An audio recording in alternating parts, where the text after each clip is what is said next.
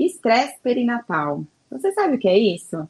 Será que em tempos de Covid o estresse teve alguma mudança?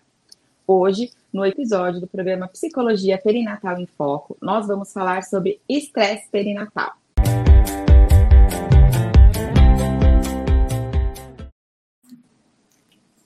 Olá, sejam muito bem-vindos. Eu sou a Sara Stephanie. E eu sou Rafaela Schiavo. Rafa, conta pra gente aí o que é o estresse. Show, vamos lá, vamos falar um pouquinho sobre estresse. estresse é uma reação do organismo diante a algum evento que desperta nele, né? A, é, essa reação de liberação do hormônio chamado cortisol. Então, a, o estresse, ele é a liberação do hormônio cortisol no organismo.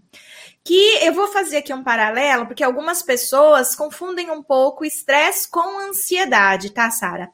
Então, olha só. Quando a gente fala em ansiedade, nós estamos falando de uma reação emocional do, né? Então a gente diante a uma situação, a gente reage emocionalmente disparando em nós um estado de ansioso, de ansiedade. Já o estresse, ele é uma reação orgânica, fisiológica do organismo. Quando uma pessoa ela se sente ansiosa, ela também vai, vai disparar o cortisol no organismo, ou seja, ela também terá uma reação de estresse, tá? Então, estresse e ansiedade são alterações emocionais que estão juntas, interligadas.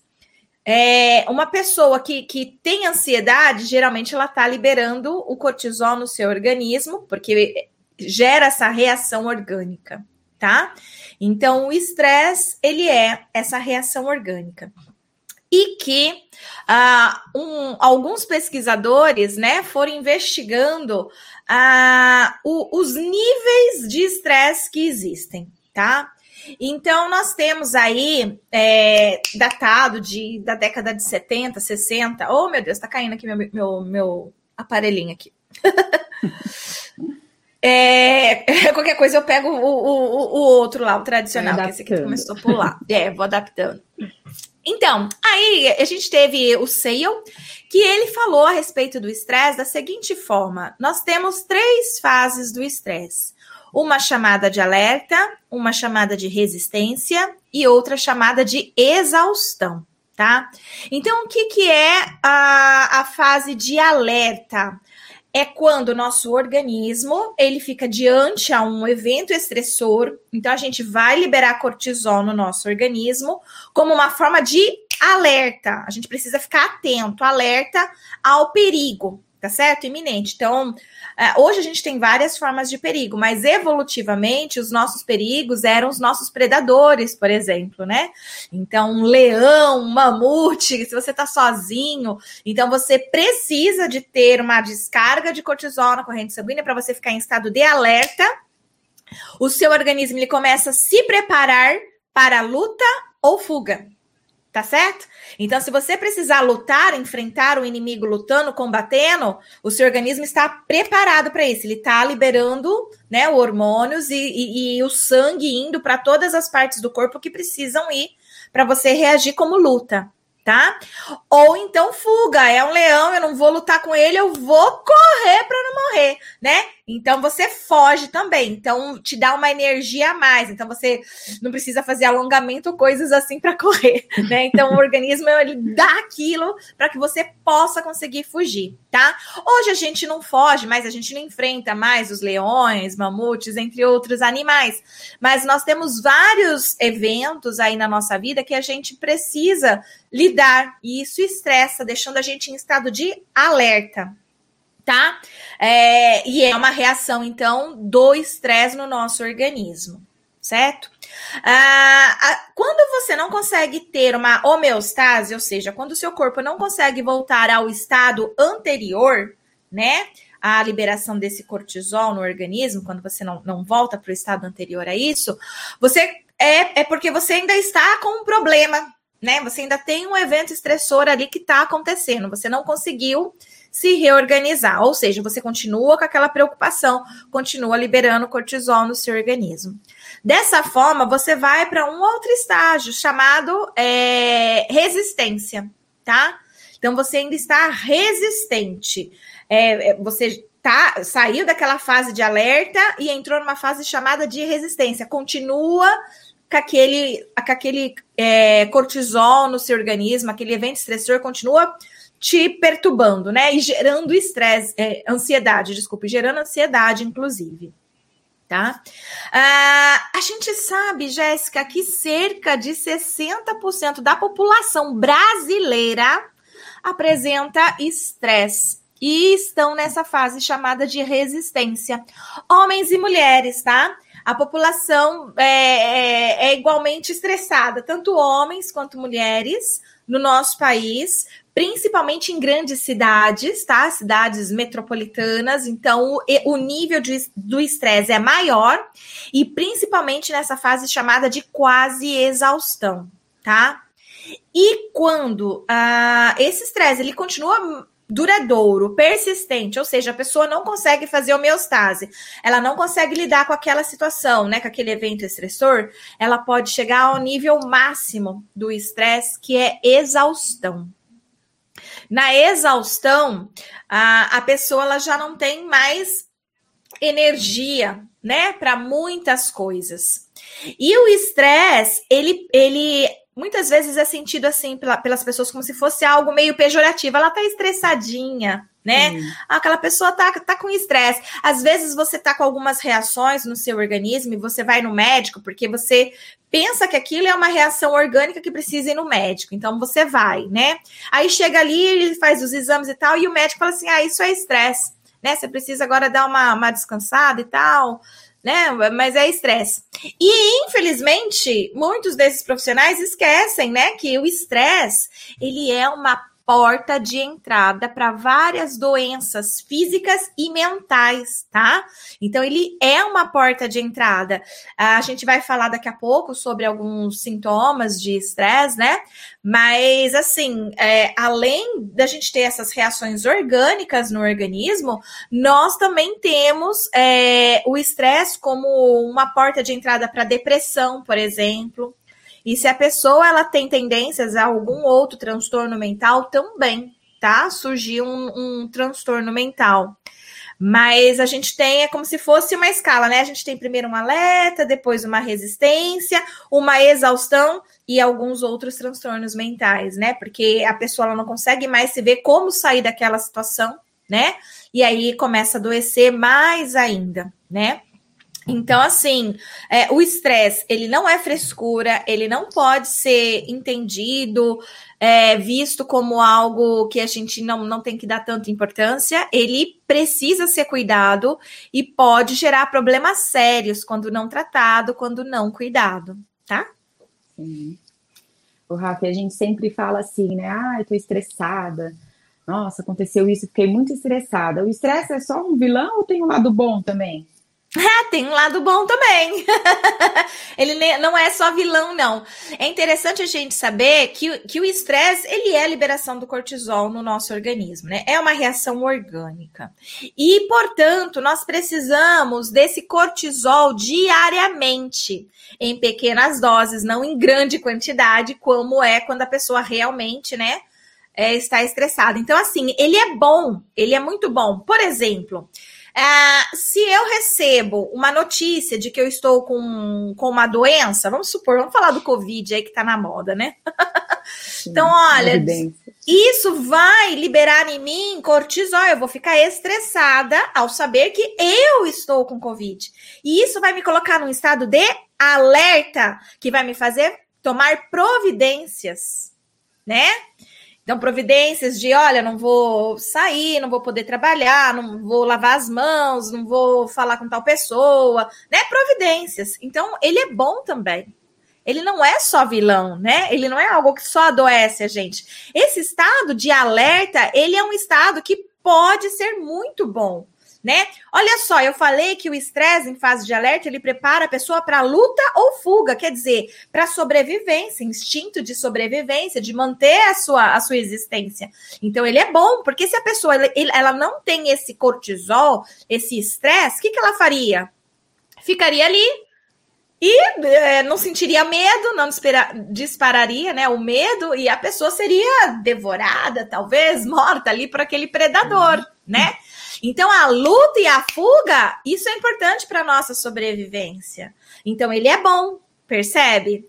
Então, o estresse, ele não é o vilão. Ele, ele é o vilão quando em altas né, quantidades no nosso organismo, quando não tratado, ele, ele pode ser considerado né, um, um vilão que precisa de, de, de tratamento. Mas o estresse diário que a gente recebe em nossa vida, ele é muito útil, é muito necessário, ele que nos impulsiona a ir trabalhar, né? Ele que nos impulsiona a, a muitas atividades, né? Ele que nos dá essa energia que a gente precisa para muitas atividades. Então, sim, ele, ele é, é bom também, a gente até chama, é, tem dois nomes, eustresse e estresse. O eustresse significa o estresse bom, né? Que é aquele estresse que, por exemplo, ah, eu, eu vou casar, né? Então eu tô estressada, mas é um estresse bom, né? É, tem uma relação psicológica boa e tem o cortisol, porque tô ansiosa, vou, vou casar, vou ter filho, vou, vou mudar de emprego, sei lá, coisas boas, né? Que vão gerar na gente aquele fiozinho na barriga, aquela palpitação no coração, mas que, tá, que, que é positivo. Assim como existe o de estresse, que é aquele estresse ruim, que é quando eu sei de alguma doença, alguma notícia de morte, é, desemprego, separação, né? As, os, as várias eventos aí, os vários eventos da vida, né? que quando aparecem de surpresa deixam a gente bem de forma bem incômoda, né? E essas mesmas reações elas vêm seguidas então, né, de de um conflito psicológico. E como que a gente pode identificar isso? Né? Quais são os sinais, os sintomas de estresse? Olha, então a gente vai ter assim, ó, é, dentro né, da psicologia, nós temos uma, uma autora que é a Lipe, né? Que ela, inclusive, elaborou um teste psicológico, né? Chamado Inventário de Sintomas de Estresse de Lipe, que infelizmente no momento ele não está aprovado pela SATEPSE, para aplicação, tá? Mas eu usei por longos anos, gosto muito desse instrumento. É, usei muito para pesquisa também, né? Então, to todas as pesquisas que eu fiz foi com esse instrumento. Mas, infelizmente, ele não está liberado no momento, né? Mas eu vou estar tá utilizando é, a, a, definição, né, da LIP, que é bem parecida também com a definição de seio, que é alerta, resistência e exaustão. Ela acrescentou um intermediário aí, ela chamou de quase exaustão, tá? Então, olha só. É... Os sintomas da fase de alerta, eles não vão durar mais do que 24 horas. Tá? Então, não duram mais do que 24 horas. É quando você, diante de algum evento estressor, você ficou em estado de alerta, mas logo você consegue resolver e isso passa, tá? Então você vai sentir aí uma palpitação no coração, né? Uma sudorese, ah, uma respiração mais ofegante, tá? Nesse, nesse chamado alerta diante a um evento estressor, então. Já quando não é tratado, ele vai já para um estágio de uma semana. A gente vai tratar então a fase de resistência quando o estresse ele ele tá já mais do que 24 horas, né? E cerca de uma semana. Então, nesses casos, a pessoa ela já começa a ter mudança de apetite, ela já começa a ter alteração do sono, ela já começa a ter a, a, algum problema na pele, né, dermatológico, tá? Então, assim, começam a aparecer esses sintomas, inclusive no, no organismo da pessoa, nessa semana. Então, se a pessoa consegue solucionar esse problema, pronto, ela faz homeostase e ok. Mas se ela continua sendo exposta a mais eventos estressores, ela tende então a ir para uma outra fase que é chamada de quase exaustão, tá? A, a quase exaustão, ela já já é um período muito mais duradouro do que uma semana, né? Ela já vai estar tá entre uma semana e um mês, tá? De, de duração. A pessoa começa a ter mais frequência pesadelos também, pensamentos repetitivos acerca né, de um mesmo assunto, às vezes ela fala sobre uma, a mesma coisa, tá? Até que ela vai atingir o nível máximo do estresse, que é chamado de exaustão. Essa fase máxima do estresse, que é chamada de exaustão, é quando a pessoa já está há mais de 30 dias apresentando sintomas de estresse, tá? Então, há mais de 30 dias, ela ela ela está apresentando diarreia, dor de cabeça, insônia, diminuição da libido, é, é, úlcera, infarto, tá? Então, são alguns dos sintomas de estresse já em fase de exaustão pensamento repetitivo, a pessoa já está com problema dermatológico, ela já está com realmente uma, uma mudança alimentar bem brusca, tá?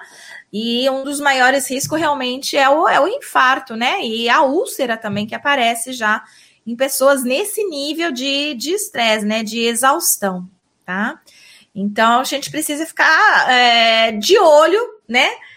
Que a gente tem desde o do nível né, das 24 horas até aquele que dura mais de um mês. Infelizmente, em algumas metrópoles, os eventos estressores eles são vários, né? Então a pessoa muitas vezes tem que levantar de madrugada para pegar um ônibus, depois pegar um metrô, aí depois chegar no ambiente de serviço. Chega no ambiente de serviço, o ambiente não tem um clima organizacional legal. Então é briga com os colegas, é briga com o gestor, né, com o líder. Então ele já não está feliz, ele está procurando outro emprego, porque ali ele não quer mais ficar, ganha pouco, sai cinco horas do serviço, vai conseguir chegar na sua casa só às 8 horas da noite, porque pega o trânsito, pico, né, de, de engarrafamento, não sei o que lá. Aí chega em casa, quando chega em casa, é discussão com a esposa, é discussão com o marido, é discussão com os filhos. E aí tem contas para pagar e descobre que está faltando dinheiro para pagar aquelas contas e aí vai dormir no outro dia a mesma coisa. Imagina, então, essa pessoa ela está em constante exposição, né? E alguém olha para você e fala: "Você é muito estressado". Ai, que. e alguém olha para você e ainda fala assim, é muito estressado, é. né? Você nem imagina, eu tô em fase de exaustão, fala para ela. É. Não é só um estressezinho, né? Não é só um estressezinho, não, porque isso começa a dar muitas reações. A pessoa começa a ter diarreia frequente, dor de cabeça frequente, pesadelo frequente. Então começa a ter bastante alteração significativa aí, né, no, no seu dia a dia. E qual que é a estatística, Rafa, desse estresse para gestantes e puérperas? Hum. Então vamos lá. Eu fiz uma pesquisa é, entre os anos de 2009 até o ano de 2015, mais ou menos, tá? Então foram todos esses anos eu fui coletando dados, tanto de gestantes quanto de mulheres no pós-parto. Mas eu, eu, os meus estudos eles sempre foram longitudinais. Então, as mesmas mulheres que participavam da gestação eram as mesmas que, que participavam do pós-parto, tá? Então não eram outras, eram sempre as mesmas. Eu acompanhava elas durante ao longo do, de um período aí do tempo, tá? Ao longo desses anos todos, 2019 até 2015, mais ou menos. É, eu entrevistei aí cerca de mais ou menos 500 gestantes, tá? Nesse, nesse período todo. E aí, o que, que os meus dados uh, mostraram? Que na gestação, nós temos um número maior de mulheres com estresse tá? Do que no pós-parto. Então, na gestação, cerca de 65% mais ou menos delas estão apresentando sintomas de estresse. Ou seja, mais da metade delas, né? Se fosse 50, seria metade. Como é 65%, é mais da metade das gestantes estão apresentando estresse, sintomas de estresse em alguma dessas fases, tá? Ou ela está em alerta, ou ela está em resistência, ou ela está em quase exaustão ou exaustão, tá? Então, assim, é 65% englobando qualquer uma dessas fases do estresse.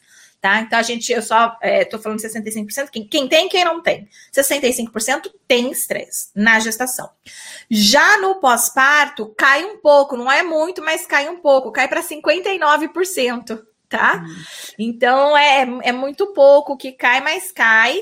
Então a gente continua com mais da metade das mulheres no pós-parto com sintomas de estresse, como eu fiz essa associação desde a gestação até o pós-parto, sempre com a mesma coorte, o que, que eu pude identificar? Que aquelas que já apresentavam estresse na gestação continuavam a apresentar no pós-parto, tá? É, daí vem a grande necessidade de a gente fazer a intervenção durante a gestação para evitar que esse estresse cronifique e permaneça no pós-parto. Porque, como eu acabei de dizer para vocês, o estresse ele é porta de entrada para outras doenças. Eu mesma, por exemplo, tenho um artigo que ele faz uma associação entre estresse na gestação e depressão pós-parto tá? Então eu identifiquei que as mulheres que apresentavam estresse na gestação, né, já em fases de quase exaustão e exaustão, elas tinham significativamente maior chance, maior potencial de apresentar depressão no pós-parto, tá? Então, importante a gente levar isso em consideração, que a gente tem um número muito alto, mais da metade das gestantes, né? É, estão mais significa cada duas uma, né? estariam. Então, como é mais da metade, a cada duas, praticamente uma e meia, tá? Uma e meia apresenta sintomas de estresse na fase de gestação e do pós-parto também. Com a gravidade de que, se não tratado, né, a gente tem a probabilidade aí de, de realmente virar um outro transtorno mental. Rafa, você está falando aí dessa alta ansiedade na gestação, né? e eh, desse autoestresse. E esse estresse pode trazer alguma consequência também para os pais que estão tentando, né, para o casal que está tentando ter filhos ali? Sim, sim. É, é, alguns estudos mostram que o cortisol no organismo, né, de forma elevada, constante, duradoura, pode é, dificultar o processo de fecundação, tá? Então, tem aí essa dificuldade na, no processo, né, de, de de reprodução, né? E então, assim, é, uma, uma da, dos pontos importantes de quem está passando por, por, por, por esse momento de tentar engravidar é realmente tentar não, não, não manter o estresse ativo, né? Então, o que, que a gente faz para evitar o estresse? Exercício físico, alimentação saudável, tá? Uma meditação para quem gosta, quem pode, né? Consegue fazer uma meditaçãozinha. Isso ajuda a reduzir o nível de cortisol no organismo, tá? É, que a gente acaba tendo nesse momento. As pessoas, né, é, muitas vezes estão presas toda hora. Eu preciso engravidar, então tem sexo para engravidar e não mais para ter prazer, né? Então, é, isso vai estressando esse casal e, e, pode trazer dificuldade, sim. Então, algumas atividades, né, para tentar ter um relax, aí dar uma relaxada, diminuir, abaixar os níveis de cortisol no organismo, é, ajuda, é um facilitador aí no processo para casais tentantes. Certo. E na gestação, tem algum trimestre que tem um nível maior de estresse, que tem essa chance de aumentar? Tem sim. O terceiro trimestre de gestação, tá? Então, assim, o primeiro trimestre, ele tem uh, o fator estressor, porque você descobre que tá grávida. E mais de 50% das mulheres, novamente, no Brasil, olha que interessante, né? Mais de 50% das mulheres no Brasil não planejam a gestação. E mais de 50% das mulheres do Brasil têm estresse, né? Então a gente tem aí já uma certa ideia que não planejar a gestação é um fator de risco para alterações emocionais significativas, tá? O estresse, ele, ele, ele, ele é a liberação do cortisol, e o cortisol ele tá tanto na ansiedade quanto na depressão, que são alterações emocionais significativas desse período também, tá? Então, olha só como é importante a gente poder, né, olhar para isso. É... A gestação, então, é um período potencial de risco para o estresse. Sara, desculpa, eu me perdi. Eu fui olhar aqui o que a pessoa estava escrevendo e, me perdi. Qual que era a pergunta mesmo? Por que, que eu estou falando isso? É se tem algum, algum, alguma fase da gestação que tem mais estresse. Ok, né? obrigada. Ok. Então, aí, o começo da gestação, ele dá essa estressada justamente por conta da novidade.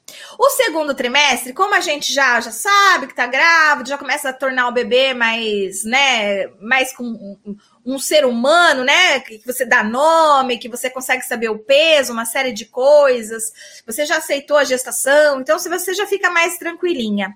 O terceiro trimestre é o mais ansioso, o mais estressor de todos, tá? Então a ansiedade é maior no terceiro trimestre, assim como o estresse também é maior no terceiro trimestre de gestação. Quando você compara o terceiro trimestre com os outros dois trimestres, ele é duas vezes mais, tá? É liberação de cortisol do que no primeiro e no segundo trimestre. Então, ele tem duas vezes mais.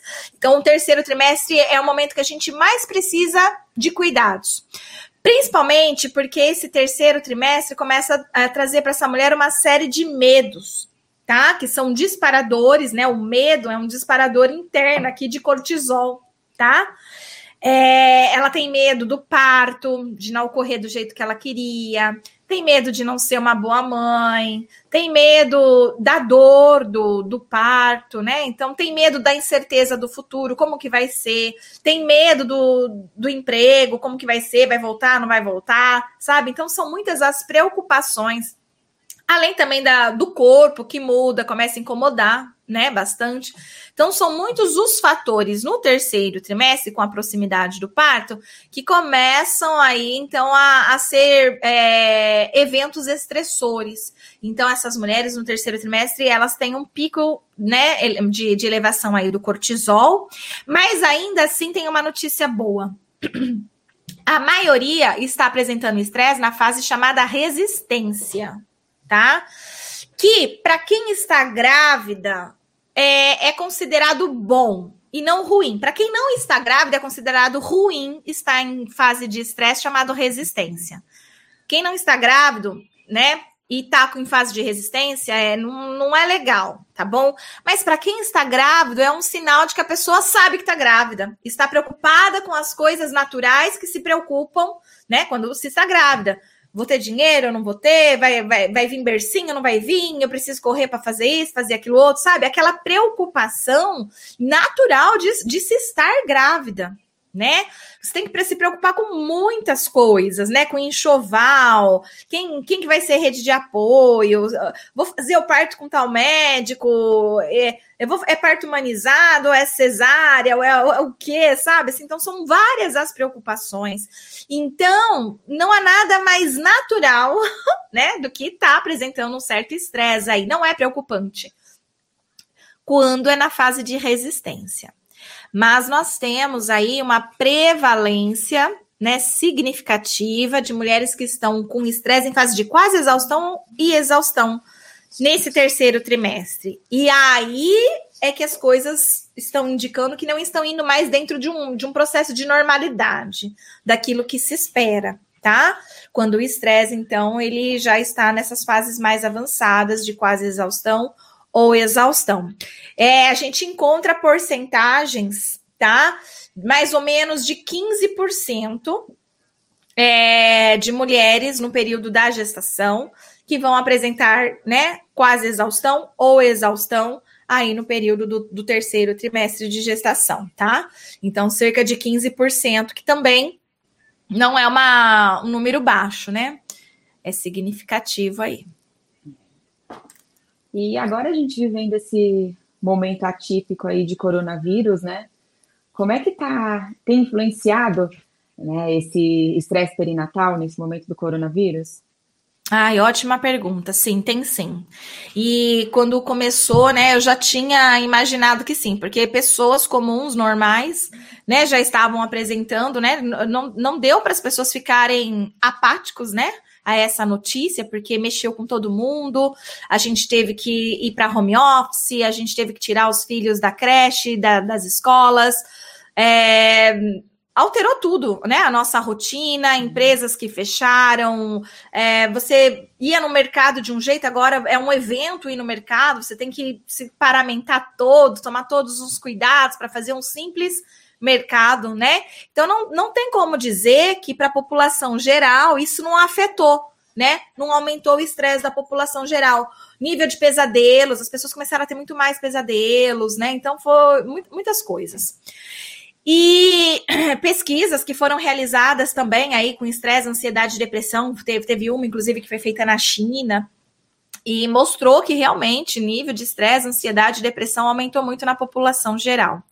E, e aí eu imaginei, bom, se no período de gravidez e pós-parto já ah, mais de 50% das mulheres já apresentam, né, é, essas alterações emocionais, já apresentam estresse principalmente, quem dirá agora, nesse período de pandemia, que elas não, não conseguem mais ter as visitas lá no, na maternidade, é, não consegue mais ter acompanhante em algumas consultas, né, de, de pré-natal, de ultrassom, é, o medo de, de ir para o hospital e, e, sair de lá contaminada, ou bebê contaminada, porque a gente começou a escutar um monte de história, né, de bebê que nasceu hum. sem, sem Covid, mas porque ficou ali no berçário, pegou Covid de outro bebê, ou de algum enfermeiro. Então, isso deixou todo mundo muito desesperado e ainda tem deixado, né, essas mulheres né, angustiadas com toda essa situação, não, não tá sendo fácil para ninguém. Então eu já imaginava isso. Só que aí eu fui fazer uma pesquisa, né? Então aí eu fui investigar de fato é, como que tá o, os sintomas de estresse aí da, dessa população de, de mulheres grávidas no período de Covid, tá? Então eu coletei dados do mês de maio até o mês de julho desse ano, tá? eu consegui coletar dados de 80 gestantes. É claro que as alunas do Mater Online me ajudaram, como elas atendem gestantes e tudo mais, então várias acabaram me ajudando. Você mesma, acho que coletou alguns dados para mim nessa área. Sim. E então a gente conseguiu dados de 80 gestantes, e aí eu comparei com os dados de 80 gestantes em período não Covid, né? Porque eu também tinha esses dados da época de não Covid e comparei. E olha só que interessante, realmente deu que nesse período de pandemia elas estão com estresse mais elevado. 71% das gestantes estavam apresentando estresse, tá? Lembrando que em período de não Covid, tá? A gente estava ali com a taxa de 65%, tá? De, de mulheres que apresentavam. Agora aumentou para acima de 70%, tá? Acima de 76% para ser mais exata, tô vendo aqui. 76% com sintomas de estresse. Então, aumentou significativamente esse número de mulheres com sintomas de estresse. E aí eu fui verificar dentro de. Peguei 80 mulheres com características bem parecidas com essas 80 do, do, período de Covid, sabe? Porque, como eu falei, eu tinha dados de 500 gestantes. Então, eu peguei dentre essas 500 gestantes. Quem eram as que mais se pareciam com as 80 que eu consegui em período de Covid? Juntei. E aí, o que, que eu vi, né? Nessas semelhanças aqui. Que ah, no período normal, essas 80, no período normal, essas 80 aqui, que se parecem com as do período de Covid, tá? Em classe social, idade, tá bom? Então, essas 80, 4% apenas delas, 4% apenas delas estavam apresentando estresse em fase de exaustão ou quase exaustão. Agora escuta aqui quantas no período de Covid, estavam apresentando sintomas de exaustão ou quase exaustão, 16%. Período normal, 4%. Período de Covid, 16%. Que eu acho que dá quatro vezes mais, né? 4 vezes 4, 16, é isso, né? Quatro vezes mais alto, né? Então, as chances da, da gestante em período de Covid estar na fase de estresse, que é perigosa, digamos assim, quase exaustão e exaustão, quatro vezes mais em período de pandemia. Então, fica aqui o alerta para psicólogos que estão assistindo esse nosso programa. O alerta é: precisamos de mais psicólogos para fazer intervenção com gestantes. Em período normal, a gente já precisa. Sem Covid, a gente já precisa, porque o número é alto de mulheres com alterações emocionais significativas. A gente já precisa desse profissional, que é raro, que não é que é pouco, é que é raro. Uhum. É que é raro, não é pouco, não, é raro. Não tem esse profissional ainda, tá? São raríssimos. E agora, em período de Covid, isso aumentou em quatro vezes mais. tá? As chances de risco aí. Então a gente está precisando mais do que nunca de psicólogos perinatais no nosso país.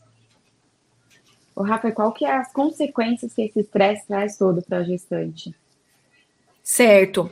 Olha, para gestante, além do, dos sintomas físicos, né? Como eu já falei, diarreia, palpitação, é, pode ser úlcera, infarto, manchas na pele, pensamentos repetitivos, né? Além dos sintomas físicos, né? Também a gente pode falar sobre os, os sintomas, os agravos na saúde mental dela, tá? Então, se ela já tem, por exemplo, uma propensão para algum transtorno mental, o estresse, né, já em fases mais avançadas, ele, ele pode de fato levar essa mulher para um pós-parto, né, que ela vai apresentar o transtorno, tá? Uh, ela pode continuar apresentando o estresse nessas fases, ela pode apresentar depressão pós-parto, né? Como eu já falei, eu tenho um artigo que também investiguei isso e aumenta as chances, não só eu, tem outros autores também que já investigaram e já encontraram essa associação entre estresse na gestação e depressão no pós-parto, e estresse elevado no pós-parto com depressão pós-parto também já foi encontrada essa associação, tá? Por outros, outros pesquisadores também. Então, para a mulher, os, os maiores problemas são com a sua saúde mental. Com o bebê, ah, níveis elevados de, de cortisol no organismo vão para esse bebê via cordão umbilical durante a gestação, tá? Não fica no sangue só da mãe. A placenta não é aquele filtro que todo mundo acreditava que era lá no, no começo do século passado, né? Então a gente já sabe que é, resíduos passam sim pela placenta e cortisol passa sim para esse bebê, tá? Ah, e, e, é uma das grandes consequências para nascimento baixo peso e prematuridade. A gente sabe que baixo peso e prematuridade são condições de risco para o bebê. Muitas vezes ele precisa ficar internado, muitas vezes ele precisa ficar em incubadora, ou às vezes em, até em UTI, dependendo da prematuridade, né? Que essa criança apresenta do baixo peso. Essa criança ela pode apresentar problemas de comportamento, tá? Ser uma criança de temperamento difícil, além de que a epigenética, né, já mostrou também para gente que ah, essas crianças que receberam cortisol, né, em excesso no seu organismo durante o período da gestação, são é, sujeitos, né, com maior probabilidade para ao longo da sua vida apresentar transtornos mentais também, tá? Então, se essa mulher está apresentando um estresse um muito elevado, não é cuidada, não é tratada, né, por um profissional da saúde aí, a probabilidade, não é uma certeza, mas há uma probabilidade estatística de que esse bebê, né, ao longo da sua vida, depois que ele nascer ao longo da sua vida, tenha também aí uma maior propensão para ele apresentar estresse, depressão e outros transtornos mentais também. Além de que a gente sabe que é, para a relação mãe-bebê, a mãe estar saudável, né, de, de, saúde mental, facilita no processo da sua relação de vínculo, de estimulação. Se essa mulher ela não está saudável, né, se ela está apresentando aí uma depressão, um estresse em fase de exaustão, quase exaustão, ela não tem energia para maternar, para exercer os cuidados maternos tá? E para estimular o desenvolvimento da criança, o que traz como consequência para a criança também o atraso no desenvolvimento infantil. Não é o fato da criança ter recebido cortisol durante o período dele, né? É, fetal que, que traz para ele consequências para o desenvolvimento dele. Não é essa a relação, mas a relação é a mãe não tem energia. Na nossa sociedade, quem geralmente exerce os cuidados primários é a mãe e não outra pessoa. Então, essa criança acaba não sendo estimulada e muitas vezes apresenta atraso no seu desenvolvimento por conta disso. Então, assim, é uma cadeia de consequências negativas que podem acontecer, tá? Quando a gente não faz essa avaliação da saúde mental materna desde o período da gestação. Tá aí a grande importância de psicólogos, enfermeiros, obstetras, né? Uh, assistentes sociais uh, e outros profissionais ficarem atentos para a saúde mental materna desde a gestação e encaminhar para os profissionais corretos. É o obstetra, é o pedagogo, é o, é o, o assistente social que cuida da saúde mental? Não, mas eles têm que ficar atentos para identificar, para encaminhar para o profissional correto. Quem é o profissional correto? O psicólogo né? E se tiver psicólogo perinatal, melhor ainda, né? Então, entre um psicólogo e um psicólogo perinatal, é preferível o psicólogo perinatal, porque ele que tem os maiores conhecimentos e habilidades para trabalhar com essas questões, ou então o psiquiatra, tá? Não é o obstetra, não é o pediatra, né? Então aí a gente tem que estar tá encaminhando para os profissionais certos também. Certo. Bom, Caroline, está respondida as suas duas perguntas aí que eu ia fazer agora e a Rafa já respondeu em uma só. O que, que era? É, era perguntando da quais os efeitos da crise de, de ansiedade no bebê. Você já falou aí do estresse, como ele atua nisso, né? E o excesso de cortisol no organismo da gestante tem relação com o parto prematuro? Hum. Né? E se há hum. estudos sobre isso. Show! Legal. E, oh, Rafa, qual que é o instrumento que a gente pode utilizar para avaliar esses níveis de estresse? Ai, caiu meu, meu microfone. Só um instante, eu preciso achar um outro. Não estou te ouvindo.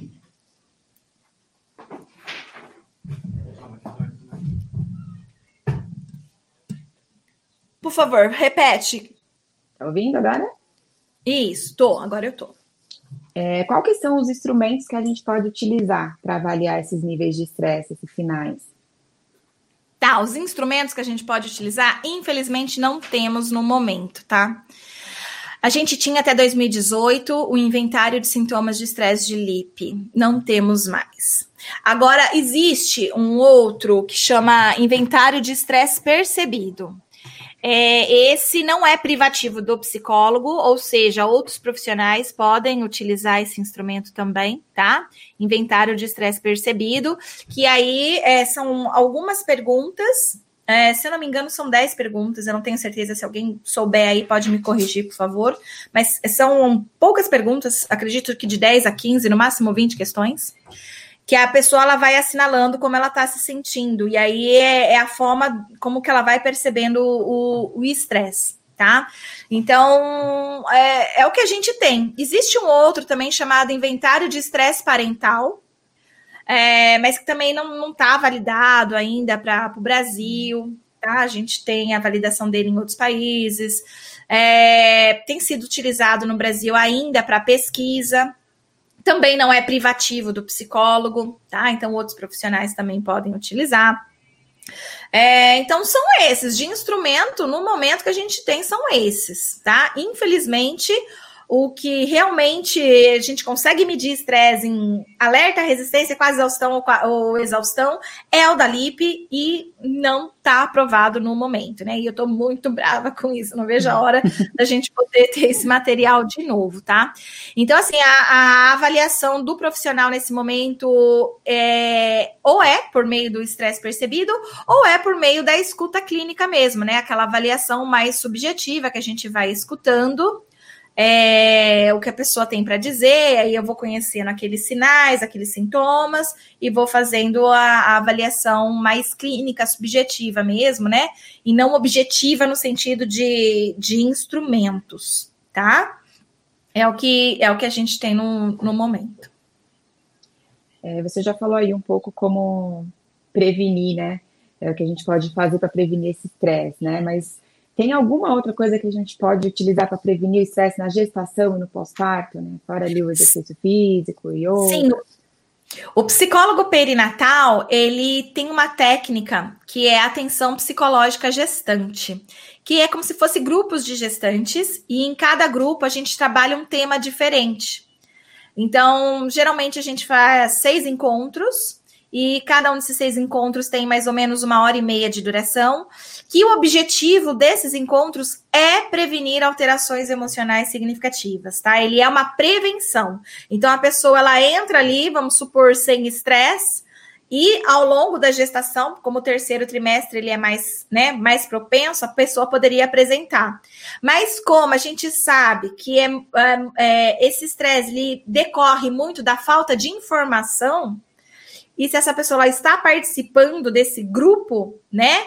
que tem objetivo delimitado, que tem um tema para cada encontro, que é uma orientação, a pessoa passa a ter conhecimento e aquele conhecimento diminui, então, né, as chances dela vir apresentar um estresse em fase de quase exaustão ou exaustão, por exemplo, tá?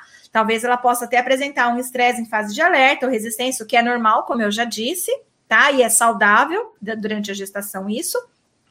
Mas evita que ela vá para níveis muito altos, porque ali você já está fazendo esse acompanhamento. Então, coisas como: olha, eu tenho medo do que vai acontecer no parto. Então, você já vai receber uma série de orientações sobre parto que já vão diminuir, já vão te deixar mais empoderada para você saber o que buscar, como buscar, onde buscar né? Informações sobre a amamentação, uma série de fantasias que a gente vai criando ali e vai achando que acontece só com a gente. Só eu fiquei brava porque o sexo do meu bebê é masculino e eu queria um feminino. Só eu sou uma mãe desnaturada no mundo inteiro porque senti isso. Nenhuma outra mãe sentiria isso, né? E aí ela descobre que tem outras três na mesma situação que ela ali. Aí ela percebe que é a coisa mais comum do mundo. E então isso já vai produzindo um efeito né, de diminuição aí do, do cortisol no organismo, porque ela começa a sacar, a perceber. Então, existe sim, além da alimentação saudável, além do exercício físico, além da meditação ou qualquer outra coisa semelhante, a gente tem também é, esses grupos de gestantes, né, que é uma atenção psicológica à gestante, também conhecido aí por alguns psicólogos como pré-natal psicológico. E quando eu devo procurar ajuda, né? Quando as mães não estão participando ainda desses grupos e preciso de entender que agora eu preciso de ajuda, né? Certo. Então é procurar aí na sua cidade se, se existe um psicólogo perinatal, né? Ou na sua região. Então, esses profissionais vão conseguir tá, tá te ajudando, né? Acolhendo as suas angústias, as suas dúvidas, ah, se você estiver apresentando estresse, né, vão saber fazer um, ah, todo um levantamento para identificar se o que você precisa é de uma psicoterapia, de um aconselhamento, de uma orientação, participar de um grupo, né? Ou de fato uma psicoterapia, porque cada caso é um caso, né? Então, assim, a gente precisa conhecer aquela pessoa, aquele caso, aquela história, para poder compreender o que, que a gente vai oferecer de melhor para aquela pessoa tá? Então, procure um psicólogo perinatal na sua cidade, na sua região. É, você pode fazer essa pesquisa pelo Google, você pode fazer essa pesquisa pelo próprio Mater Online. No Mater Online, nós temos uma página onde a gente indica psicólogos perinatais, né, de qualidade, que foram formados aqui pelo nosso instituto. Você consegue encontrar em materonline.com.br barra indicação, né? Indicação, indicação, barra, tá? E ou então, né, pesquisando pelo Google mesmo, uh, você vai encontrar alguma coisa, né? Hoje a gente tem feito bastante atendimento online também. E que é possível. Então, mesmo que não tenha na sua cidade, na sua região, você, dependendo do caso, pode ser atendido sim por um psicólogo até de outro estado, tá? Não precisa ser nem da sua região pode ser até de outro estado, tá? Dependendo do que você está procurando. Vamos supor que você está procurando um acolhimento, uma orientação, isso é possível, tá? Agora, é, de fato, se você já está apresentando um estresse, né, em fase de, de exaustão, aí é mais aconselhado você procurar um psicólogo perinatal aí da sua região, porque provavelmente terão que ocorrer alguns encontros presenciais também. Certo. Muito legal. Estou olhando se tem mais perguntas aqui do pessoal. É, o pessoal está perguntando qual é o nome do artigo de depressão pós-parto. Ah, é. Vixe, estresse na gestação e no pós-parto, dois pontos, uma correlação com a depressão pós-parto. Eu não tenho certeza se é esse o nome, mas é facinho. Escreve Rafael Esquiavo, estresse e depressão pós-parto, que vai aparecer esse artigo e alguns outros aí para vocês também, é, que eu tenho aí sobre sobre estresse, tá bom? Então, fica a dica aí, eu não, não lembro agora o nome correto, mas se colocar Rafael Esquiavo, estresse, depressão pós-parto, não, não tenha dúvida que vai aparecer o, o artigo correto para vocês. Foi publicado no ano de 2011 na Revista Brasileira de Ginecologia e Obstetrícia. Legal. Então é isso, pessoal. Muito obrigada por vocês estarem aqui com a gente hoje.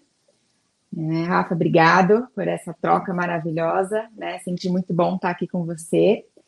E eu queria convidar vocês para participar do nosso grupo no Telegram, tá? Lá a Rafa posta conteúdos diários, tá? Conteúdos de qualidade. Então, para vocês entrarem lá é www.maperonline.com.br barra Telegram barra. Lá a gente tem uma comunidade que estamos sempre fazendo trocas. É muito importante participar. Até a próxima. Beijo!